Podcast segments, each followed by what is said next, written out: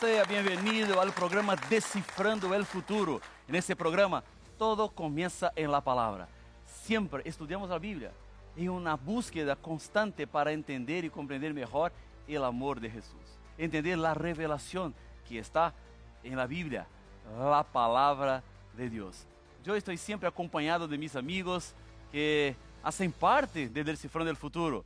Son personas que estudian la Biblia, que les gusta conocer la Biblia, están en una jornada también de aprendizaje para entender cada vez más y mejor el amor de Jesús.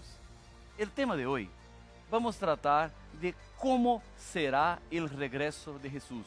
En el último programa hablamos un poco de la promesa que Jesús prometió regresar. Entendemos un poco de cómo va a ser, pero hoy vamos a profundizar más nuestro conocimiento y entender bien todo que habla la Biblia del regreso de Jesús.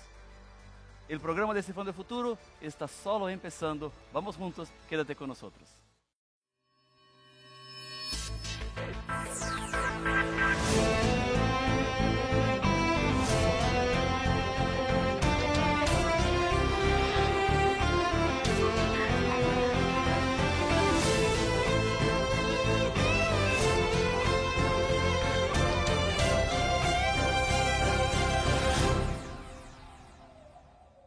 Estamos de vuelta una vez más para el programa Descifrando el Futuro. Y tú sabes que siempre hago una invitación para ti, para continuar estudiando la Biblia. No solamente en los minutos que estaremos juntos en Nuevo Tiempo, sino después, cuando tú estás en su trabajo, cuando tú estás eh, en, la, en la ruta, indo para el trabajo, indo para la escuela, tú puedes continuar estudiando la Biblia. La Nuevo Tiempo tiene la, la más grande y la más especial escuela bíblica del mundo, siempre con nuevos materiales. Y yo tengo en mis manos un de esos materiales que son nuevos y que quiero ofrecerte para que tú tengas también. El estudio En Busca de la Verdad. Son 15 temas en la palabra de Dios para que tú puedas conocer mejor la revelación de Él. Tú sabes que nosotros necesitamos siempre entender de la Biblia, continuar estudiando la Biblia, pero tu pregunta es, ¿cómo yo puedo tener ese estudio ahora? Es muy simple. Tú puedes enviar un mensaje para nosotros por el WhatsApp con el número más 55 12 98 100 1460. Otra vez, más 55 12 98 100 1460.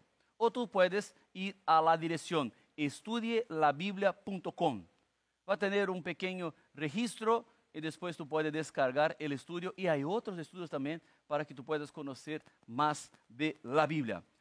¿Tiene la Biblia en la mano? Ya que estamos hablando de estudio de la Biblia, porque Descifrando del Futuro es un estudio bíblico. Es estudiar la Biblia. Por eso leemos muchos textos de la Biblia, para tener la prueba. No es la palabra del pastor Rafael, sino la palabra de Dios. No es que yo pienso, sino que Dios piensa es la revelación de Él. Descifrando el futuro es imposible para un ser humano. Si no, es posible para Dios, porque Dios conoce todas las cosas. Para Dios nada está oscuro.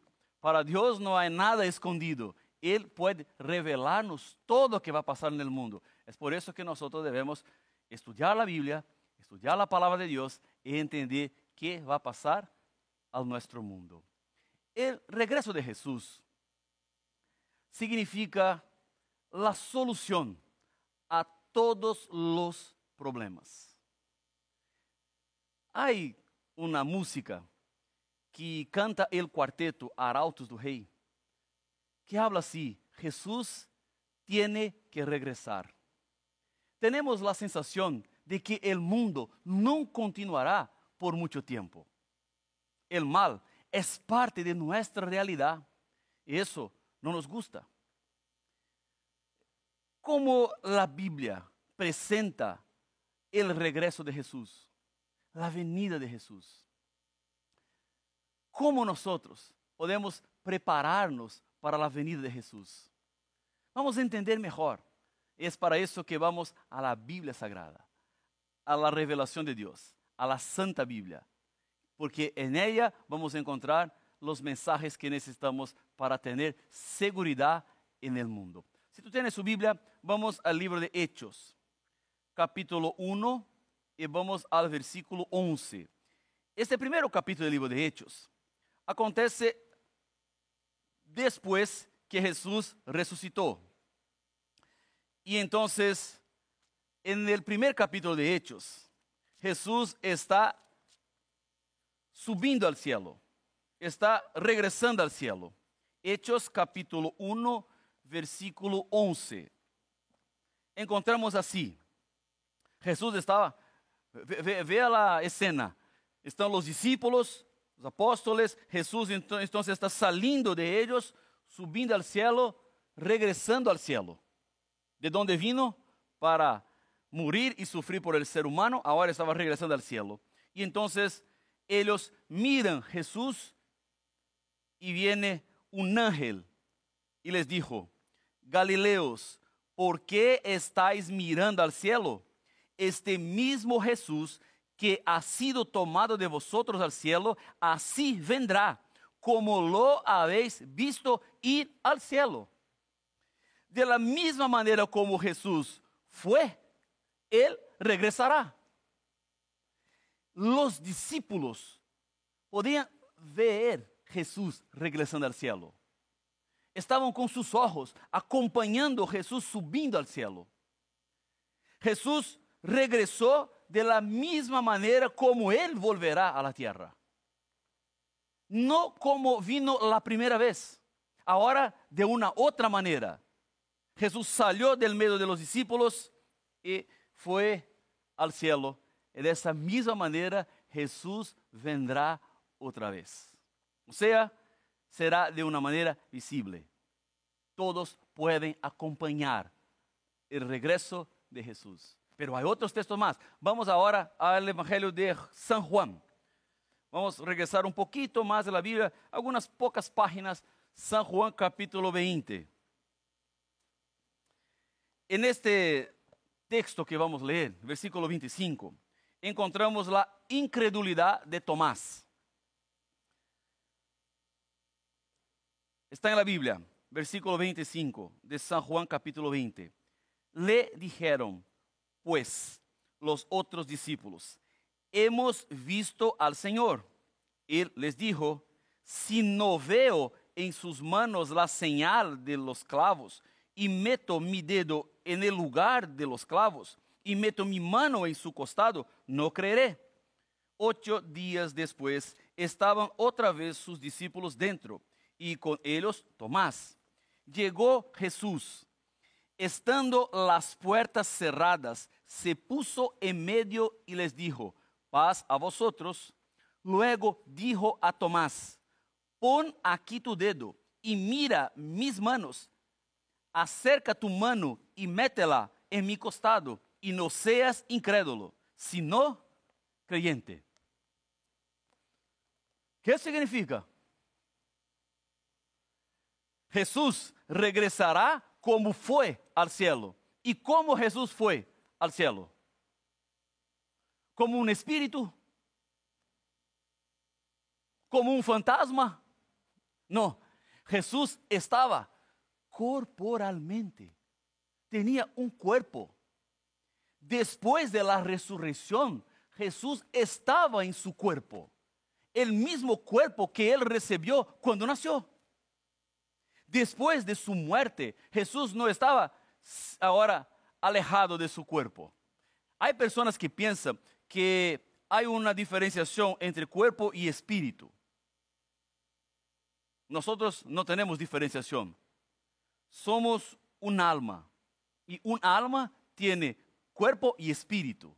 Los dos juntos componen el ser humano. No hay una separación. Esa separación no está en la Biblia. Esa separación no es de acuerdo con la revelación de Dios. Por eso, cuando Jesús encontró a Tomás, Jesús invitó a Tomás para que él tuviese su fe, porque estaba con dudas, estaba preguntando, no, yo no tengo el privilegio que ustedes tuvieron de encontrar a Jesús, yo quiero también tener mi experiencia religiosa con Jesús, yo quiero también encontrarme con Jesús, yo quiero estar cerca de Jesús. Entonces Jesús apareció a él y pidió, métele su mano, sus dedos. Vea, soy yo. corporalmente. Jesús tiene un cuerpo y está en ese cuerpo. Y con este cuerpo es que Él regresará. Entonces, decir, ah, Jesús vino en 1927. No, no vino. Jesús vino en 1800. No, no vino. Porque Él regresará de la misma manera como fue. Y regresará con su cuerpo. De manera corporal. Así será la venida de Jesús. Pero hay otros versículos. Vamos a San Mateo capítulo 24. San Mateo capítulo 24. Y el versículo 31. Hay otra descripción de cómo Jesús regresará al mundo. San Mateo 24, 31. Está así, enviará sus ángeles con gran voz de trompeta y juntarán a sus escogidos de los cuatro vientos desde un extremo del cielo hasta el otro. ¿Cómo Jesús regresará? Con los ángeles. Y enviará un orden a sus ángeles para reunir todos los escogidos. ¿Quién son los escogidos? ¿Será que Dios tiene algunas personas solo que Él eligió? No hay eso en la Biblia. Jesús nos compró con su sangre y nos guarda entre los salvos hasta su regreso. ¿Quién son los escogidos? Son aquellos que deciden. Son todos que hoy tienen la oportunidad de entregar sus vidas en las manos de Dios. Es una decisión personal, individual, que nadie puede tomar en su lugar. Yo no puedo, nadie de su familia puede, solamente tú puedes decidir por Cristo Jesús. Es una elección que es importantísima. Y algunas de las elecciones que existen en el mundo hasta es posible tener la abstención. Oh, yo no quiero votar. Yo no, no, no quiero ni A, ni B, ni C, ni D, no quiero nada, no quiero, no quiero votar, no, no tengo nada con eso. Ahora, cuando el tema tiene que ver con la salvación, no es posible tener la abstención. No es posible elegir no votar, no decidir. Eso no, no se puede, porque quien decide no decidir ya está decidiendo y decidió por el lado del diablo. Es así, es así mismo. Puede ser muy duro eso que estoy hablando, pero no decidir en el reino de Dios ya es una decisión y una decisión equivocada. Y que yo espero que tú no tomes la decisión equivocada, sino tomes la decisión correcta, que va a llevarte a la salvación, a la eternidad. Los escogidos son todos que quieren ser los escogidos. No es Dios que elige, es el ser humano que elige. Y tristemente, ni todos los seres humanos eligen la salvación. Y con dolor en el corazón, Dios mira a la realidad humana e intenta invitarnos para que sigamos en el camino que Él tiene para nosotros. Ahora, no te engañes. En la Biblia está claro para nosotros que vamos a enfrentar un juicio, un fuerte juicio donde Dios va a separar los salvos de los perdidos. Dios va a separar quién, va a estar con él, quién estará con Él por la eternidad y quién no estará.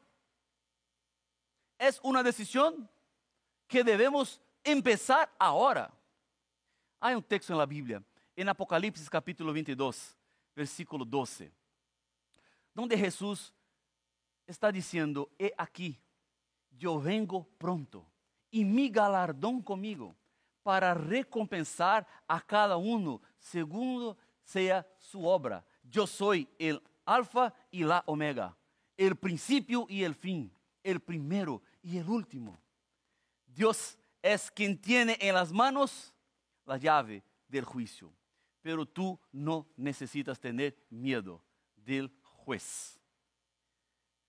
Nosotros en la tierra tenemos situaciones que vamos hasta un juez para que Él pueda ayudarnos a solucionar un problema. Nosotros muchas veces vamos al derecho para intentar ver quién está correcto y quién no está. Por ejemplo, cuando hay un accidente automovilístico, ¿quién, quién es el culpado? ¿De quién está la culpa? No se sabe. Hay que mirar, ver, se fue de un lado, del otro, quién salió. Intentamos encontrar un culpado para eso. Mas cuando nosotros miramos para el juicio de Dios, es diferente de eso todo. Porque con los seres humanos tenemos dudas. Y vamos a conversar. Después que los autos chocaronse, ahí va a salir, va a conversar, va a ver, va a decir, uno va a decir, no, porque yo estaba viniendo por este lado, yo tengo la preferencia. No, yo estaba en este lado, yo tengo la preferencia. No, pero tú no miraste a mí. No, yo no miré, miré para el otro lado porque no tenía que mirar. Pero tú chocaste mi auto al lado. Y van a intentar encontrar una solución para el problema. ¿Quién está con la culpa? Ahora, cuando vamos para el juicio divino de Dios, eso es completamente diferente. Porque el juicio divino no se hace sobre las acciones, sino sobre las intenciones. Dios conoce todo. O sea, en el momento que tú tienes un caso delante de Dios, tú no necesitas explicar para Dios qué pasó. No, Señor, fue así. Dios sabe todo. Y Él, como es el juez que no mira solamente las acciones, sino las intenciones, Él sabe exactamente de quién es la culpa, quién es responsable de todo aquello que pasó, que están enfrentando. En la Biblia, cuando nosotros miramos a las palabras de Dios, encontramos la promesa de un futuro feliz. Tú no necesitas tener miedo del juicio de Dios, porque el futuro será un futuro feliz para todos que viven de acuerdo con la Biblia. El juez es Jesús, que es también su abogado. Vea, estamos con el juez que quiere salvarnos, estamos con el abogado de defensa que quiere salvarnos. ¿Y qué necesitamos hoy? Aceptar el trabajo de Jesús. Aceptar la transformación de Jesús. Por eso, al final de todo, vamos a tener la felicidad completa, eterna. Cuando Jesús regresa, vamos a tener un momento de reencuentro. Hay un versículo en la Biblia que está en Isaías. Tiene su Biblia ahí, agarra su Biblia o la aplicación de la Biblia. Mientras tú estás encontrando el texto de Isaías capítulo 25, versículo 8. Yo quiero también invitarte para que comparta el enlace de esa transmisión con otras personas. Invita a sus amigos para acompañar el programa Descifrando el Futuro, para que más personas puedan conocer mejor la Biblia, conocer mejor la revelación de Dios y tener esperanza en su corazón. Isaías capítulo 25, versículo 8. Está así. Destruirá a la muerte para siempre eso es un versículo que está hablando del futuro, está hablando de la venida de Cristo, está hablando de la esperanza final de la historia. Destruirá a la muerte para siempre y enjugará Jehová, el Señor, las lágrimas de todos los rostros y quitará la afrenta de su pueblo de toda la tierra, porque Jehová lo ha dicho. La muerte va a morir. La muerte va a terminar. La muerte, que es un enemigo que tenemos hoy, no va a existir por siempre. Va a terminar. La promesa que tenemos en la Biblia es que nosotros vamos a tener una vida perfecta, una vida eterna, una vida sin dolor. Ese día está muy cerca, no está lejos yo creo que pronto Jesús vendrá. Es por eso que siempre en el descifrando del futuro yo hablo a su corazón. Yo siempre tengo una invitación especial para ti. no es solamente para escuchar el programa, no es solamente para mirar al programa, es para pensar, es para decidir, es para decir a Dios qué tú vas a hacer con todo que has escuchado en todos los programas. ¿Qué vas a hacer? Nosotros sabemos que no hay condenación para quien acepta a Jesús. Ahora, para quien no acepta, habrá una terrible condenación. Una condenación que está en la Biblia. Una condenación que el Apocalipsis preséntanos. Vamos al capítulo 6 de Apocalipsis. Aquí está la condenación, Apocalipsis capítulo 6. Y vamos a leer los versículos 14 hasta el 16. El capítulo 6 presenta-nos los sellos de Dios. Son siete sellos. Como hay siete iglesias que reciben las cartas, hay siete sellos también donde vamos a entender mejor en un próximo programa Descifrando el Futuro ese tema de los sellos. Pero ahora vamos a mirar la parte final que tiene que ver con los versículos 14 hasta el versículo 16. Es un texto que habla del juicio. Está así en la Biblia. El cielo se replegó como un pergamino que se enrolla y todo monte y toda isla fueron removidos de sus lugares. Está hablando de una destrucción final. Está hablando de una situación que va a pasar en el mundo donde las cosas quedarán completamente diferentes de la manera como están. Los reyes de la tierra, los grandes, los ricos, los capitanes, los poderosos, todo esclavo y todo libre se escondieron en las cuevas y entre las peñas de los montes. Y decían a los montes y a las peñas, caed sobre nosotros y escondednos del rostro de aquel que está sentado sobre el trono y de la ira del cordero porque el gran día de su ira ha llegado. ¿Quién podrá sostenerse en pie? Aceptar a Jesús es vivir de acuerdo con la Biblia, es obedecer las leyes de Dios, es ser bautizado. Eso significa que tú puedes tener una vida completamente diferente hoy y una vida eterna en el futuro. Estamos descifrando el futuro porque Dios tiene un futuro glorioso para ti. Aún que sus expectativas en esta vida sean pequeñas, aun que los problemas sean gigantes, tú tengas miedo, tú puedes sentir dolor, pero Dios tiene para ti un futuro de eternidad. Es solamente aceptar. Ahora, si tú no aceptas, si no hay aceptación, vamos a tener un terrible problema. Porque todo que leemos ahora en Apocalipsis capítulo 6 va a pasar.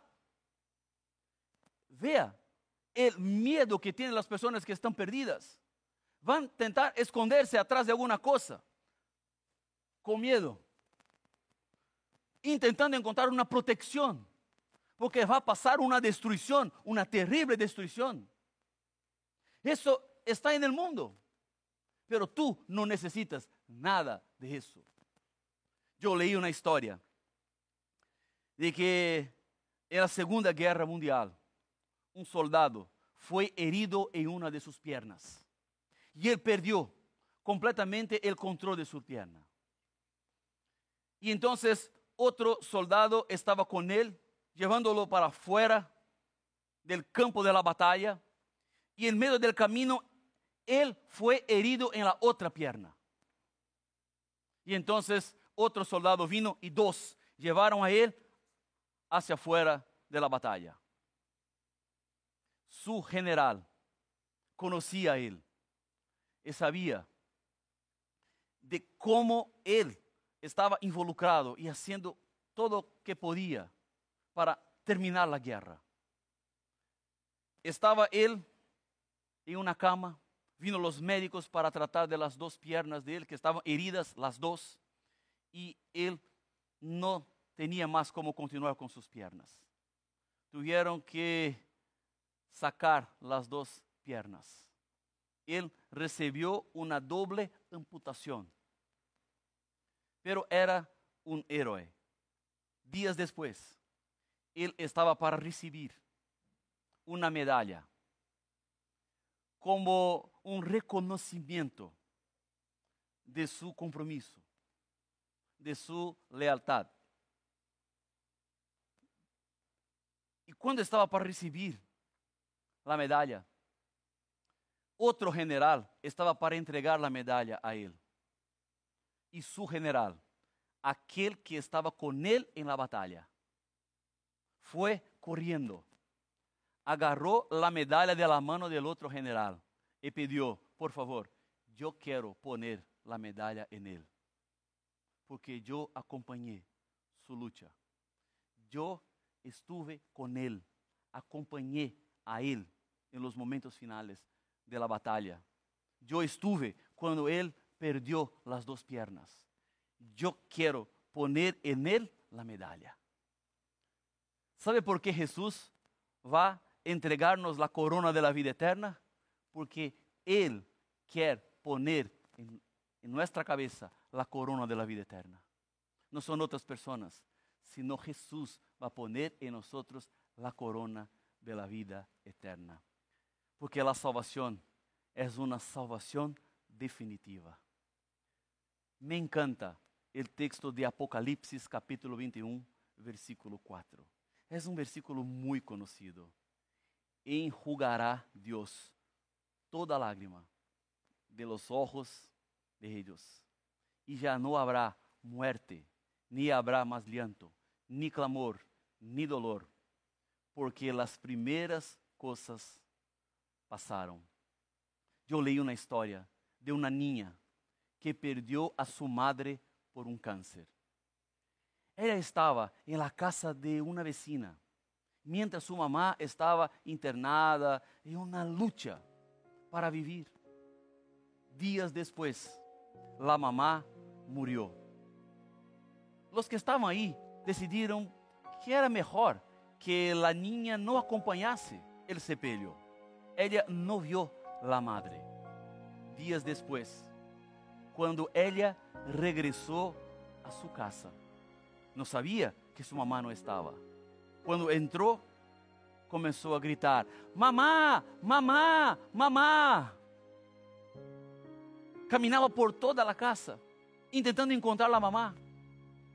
Cuando no encontró a su madre, quería volver a la casa de la vecina. ¿Sabe por qué? Porque aquella casa no tenía sentido sin la presencia de la madre. Dios es quien llama al corazón del ser humano. Y el cielo es para ser su hogar, es para ser su morada. Si es su decisión, si esa es la razón que tú tienes para orar, cierra sus ojos conmigo. Gracias Señor. En ese momento yo quiero pedirte una bendición muy especial a cada persona que está orando conmigo. Tenemos luchas, tenemos problemas, tenemos dificultades, pero decidimos en ese momento vivir de acuerdo con su voluntad.